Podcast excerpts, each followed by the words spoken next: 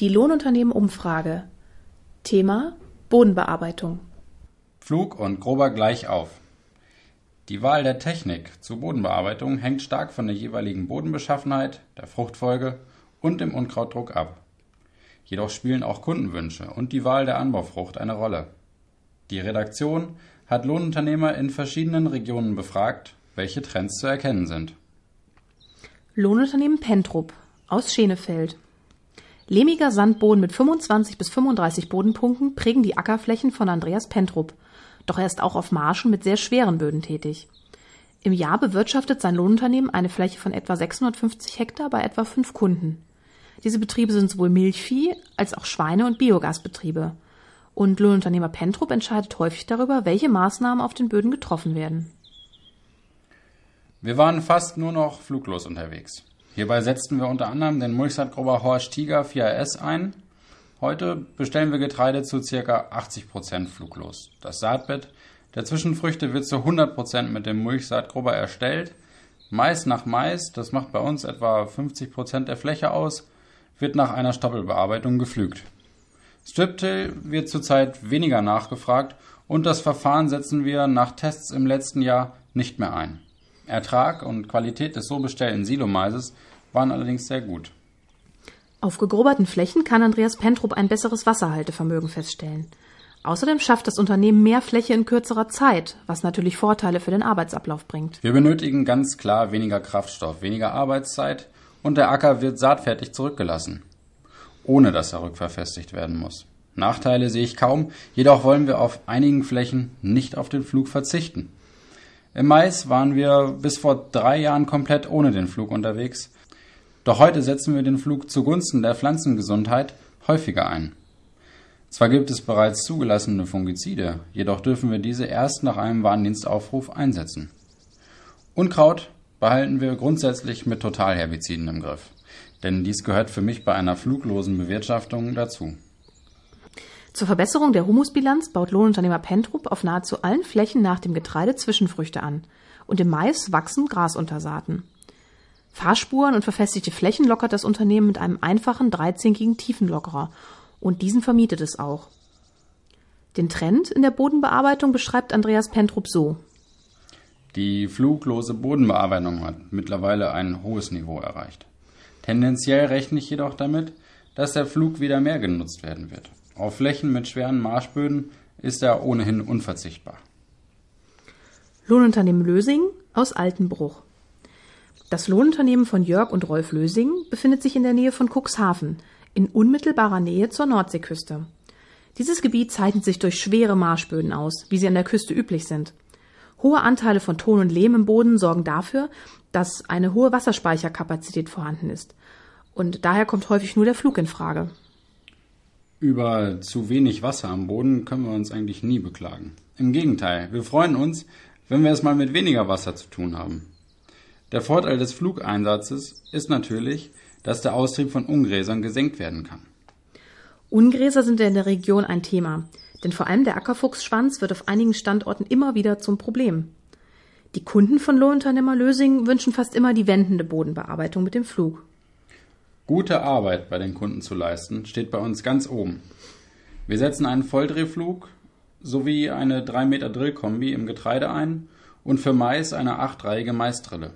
Striptill ist kein Thema und wird vermutlich auch kein großes werden.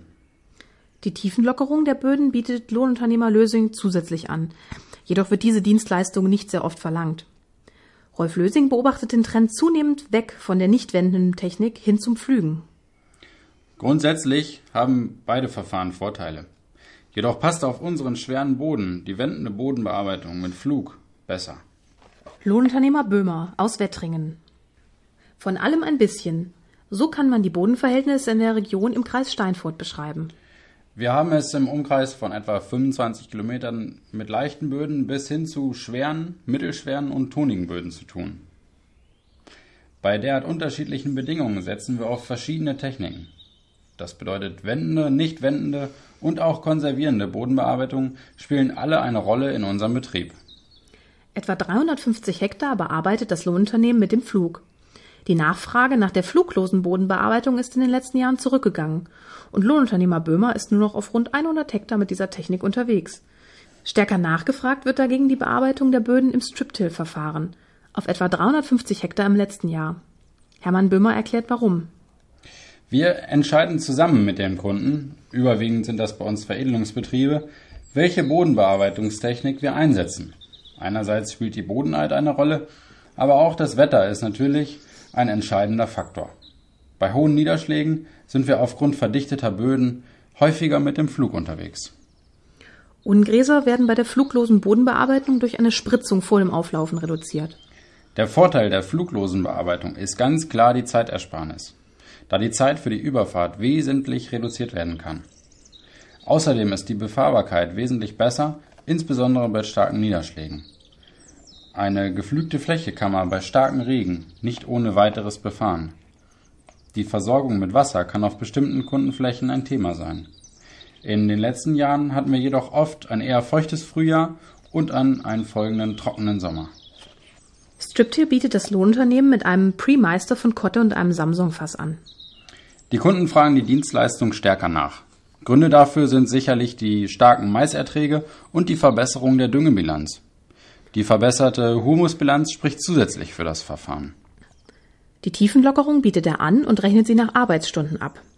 Dies ist nötig, denn der Arbeitsaufwand variiert zum Teil stark, je nach Bodentyp. Auf leichten Böden schaffen wir einen Hektar, während wir in der gleichen Zeit auf schweren, lehmigen Böden nur einen halben Hektar pro Stunde lockern können. Langsam geht es auch auf steinigen Böden voran, die bei uns ebenso vorkommen. Die Zukunft der Bodenbearbeitung sieht Hermann Böhmer in etwa so. Da der Einsatz von Pflanzenschutzmitteln zunehmend kritisch gesehen wird, kommen wir in Zukunft nicht um den Einsatz des Fluges herum. Gerade Problemunkräuter sind mit wendender Technik am ehesten in den Griff zu bekommen. Der Mais hat so beim Aufgang im Frühjahr einen Vorteil und kann sich gegen Unkräuter etablieren. Wenn der Anbau von Mais nach Mais eingeschränkt wird, kann ich mir durchaus vorstellen, dass die Variante ein Jahr mit dem Flug und ein Jahr fluglos im Getreide einen guten Mittelweg darstellt. Lohnunternehmen Lex aus Eiselfingen. Im Süden Deutschlands in Wasserburg, zwischen München und Traunstein gelegen, sind überwiegend schwere Böden mit hohen Lehmanteilen vorhanden. Josef Freiberger arbeitet im Lohnunternehmen Lex und ist dort als Experte in Sachen Bodenbearbeitung tätig. Bei uns herrscht die Bodenbearbeitung klassisch mit Flug und anschließender Aussaat vor. Der Grund ist die Betriebsstruktur mit Milchviehhaltung und dem daraus resultierenden Anbau von Silomais. Die Flächen gliedern sich in etwa zwei Drittel Grünland und ein Drittel Ackerfläche. Getreide macht dabei nur einen Anteil von etwa 25 Prozent der Ackerbauflächen aus, denn auf etwa zwei Dritteln wird Mais angebaut. Häufig Mais nach Mais. Zu der Nachfrage durch die Milchviehbetriebe kommen Biogasanlagen, die ebenfalls nach Silomais verlangen. Josef Freiberger hält selbst Milchkühe und baut auf seinen eigenen Flächen vorwiegend Silomais an. Bisher wurden die Maisstoppeln den Winter überstehen gelassen, im Frühjahr gedüngt, untergepflügt und danach erfolgte der erneute Anbau von Mais. In den letzten vier Jahren herrschte jedoch ein Anbauverbot für Mais auf Mais, da sich der Maiswurzelbohrer massiv vermehrt hatte. Josef Freiberger erklärt uns, um den Maiswurzelbohrer in den Griff zu bekommen, hilft nur eine Fruchtfolge von Mais und Getreide, damit die Larven keine Nahrung mehr finden. Die andere Möglichkeit ist, den Maisacker direkt nach der Ernte mit dem Flug zu bearbeiten. Doch das setzt weitere Bearbeitungsschritte vor der Aussaat voraus. Das Anbauverbot wurde zwischenzeitlich wieder gelockert und der Maiswurzelbohrer als dauerhafter Schädling quasi akzeptiert. Wendende Bodenbearbeitung mit dem Grubber oder konservierende Systeme wie Striptill kommen in der Region so gut wie gar nicht zum Einsatz. Entscheidend hierbei seien weniger die Flächen als vielmehr die nicht vorhandene Technik, meint Josef Freiberger. Viele der Landwirte besitzen eigene Technik zur Bodenbearbeitung. Sie pflügen die eigenen Flächen und das Lohnunternehmen übernimmt im Anschluss die Aussaat. Hierbei ist Schlagkraft gefragt, denn häufige und starke Niederschläge erschweren das Befahren einer bereits gepflügten Fläche. Über Wassermangel können wir uns also kaum beklagen. Die Zukunft der Bodenbearbeitung lässt sich nur schwer vorhersagen. Doch wie in vielen Teilen Deutschlands wachsen auch die Betriebe in Bayern zunehmend. Es folgt ein Generationswechsel in vielen landwirtschaftlichen Familien. Über neue Bearbeitungstechniken wird zunehmend nachgedacht. Techniken wie Parallelfahrsysteme bleiben jedoch für den einzelnen Betrieb zu teuer und das ist die Chance für Lohnunternehmen, die in moderne Technik investieren. Ich schließe daher nicht aus, dass sich die Bodenbearbeitung in den nächsten fünf Jahren bei uns in Richtung Lohnunternehmen verändert wird. Lohnunternehmen Schäfer aus Walhaben. In Walhaben im Saarland kommen sowohl schwere Böden mit Tonanteilen als auch sandige Bodenabschnitte vor. Das Lohnunternehmen Schäfer setzt daher auf eine Kombination von wendender und nicht wendender Technik. Frank Schäfer erklärt, Je nach Standort entscheiden wir für den Kunden, überwiegend Milchviehbetriebe, darüber, welche Technik zum Einsatz kommt. Dies muss auf kurzfristig vor Ort festgelegt werden, da sich die Bedingungen schnell ändern können. Eine Rolle spielt, ob auf der Fläche zuvor eine Stoppelbearbeitung durchgeführt wurde.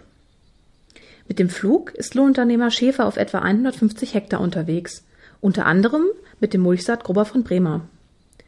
Der Vorteil der wendenden Bodenbearbeitung ist, dass Ungräser eingedämmt werden. Insbesondere der Ackerfuchsschwanz ist ein Problem in der Region. Auf einigen Standorten arbeiten wir seit Jahren nur mit dem Grubber und der Scheibenegge. Um dort die Ungräser in den Griff zu bekommen, setzen wir Herbizide ein. Einen Mangel an Nährstoffen konnten wir auf diesen Flächen bislang nicht feststellen und die Erträge sind in den vergangenen Jahren stabil geblieben. Rund um die Dienstleistung Bodenbearbeitung werden beide Verfahren etwa gleich stark nachgefragt. Nur Striptill ist bei uns noch gar kein Thema, denn für dieses Verfahren ist das Gelände oft zu steil. Gepflügt wird mit verschiedenster Technik, unter anderem mit einem 5-Schar Pöttinger Vario. Eine Zukunft sieht er sowohl für die wendende als auch die nicht wendende Bodenbearbeitung, denn jedes Verfahren habe seine Berechtigung. Lohnunternehmen Jene aus Großhennersdorf die Dienstleistung der Bodenbearbeitung nimmt bei uns immer weiter ab. Wir sind noch auf etwa 300 Hektar unterwegs. Dies erklärt uns Mario Jene. Die Kunden, die die Bodenbearbeitung durchführen lassen, sind meist Nebenerwerbslandwirte. Größere Betriebe investieren in eigene Technik. Der Kunde entscheidet, welche Technik zum Einsatz kommt, und so ist Lohnunternehmen Jene immer seltener mit dem Flug unterwegs. Er erklärt uns warum. Die Entscheidung gegen den Flug und für Mulcher wird häufig aus Zeitgründen getroffen damit Mulcher und Grober Zeit während der Überfahrt gespart werden kann. Entscheidend ist aber auch die Bekämpfung des Maiszünslers, der mit entsprechender Mulchtechnik besser in den Griff zu bekommen ist als nur mit Grober oder Flug. Zum Mulchen setzt er auf Technik von Sauerburger. Er besitzt zwei 8 Meter Pegasus. Ob Flug oder Grober zum Einsatz kommen, ist von mehreren Faktoren abhängig. So spielt die Vorfrucht eine Rolle. Wir sind außerdem sowohl auf steinigen als auch auf sandigen und auf schweren Böden mit hoher Bodenzahl unterwegs und daher reagieren wir auch auf die Wetterbedingungen. Die mögliche Einschränkung eines Einsatzes von Totalherbiziden wird Einfluss auf die Bodenbearbeitungstechnik haben. Da ist sich Mario Jene sicher. Zwar ist die Bodenbearbeitung mit dem Flug bei manchen Betrieben rückläufig, doch er rechnet langfristig mit einer Umkehrung des Trends. Gerade im Hinblick auf die zunehmende Ausbreitung des Maiszünslers und Unkräutern wie dem Ackerfuchsschwanz und auch Disteln müsse über das Pflügen der Flächen nachgedacht werden. Das ist natürlich nicht immer erlaubt, denn in einigen Regionen gilt wegen drohender Bodenerosion ein Flugverbot. Auch das Mulchen direkt nach der Maisernte sollte zur Regel werden, meint Mario Jene. Denn in den vergangenen Jahren waren bereits einige der Maisflächen vom Zünsler befallen. Mario Jene sieht die Kosten-Nutzen-Bilanz des Grubbers jedoch kritisch. Moderne, große Grubber benötigen mitunter eine höhere PS-Zahl als ein Flug. Und hinzu kommen hohe Anschaffungskosten. So benötigt mancher Grubber mindestens 300 PS bei 6 Meter Arbeitsbreite in unserem hügeligen Gelände. Ein 6 Schar Flug hingegen kommt mit 220 PS aus. Eine Produktion des Beckmann Verlags. Gelesen von Maren Schlaus und Johannes Roman.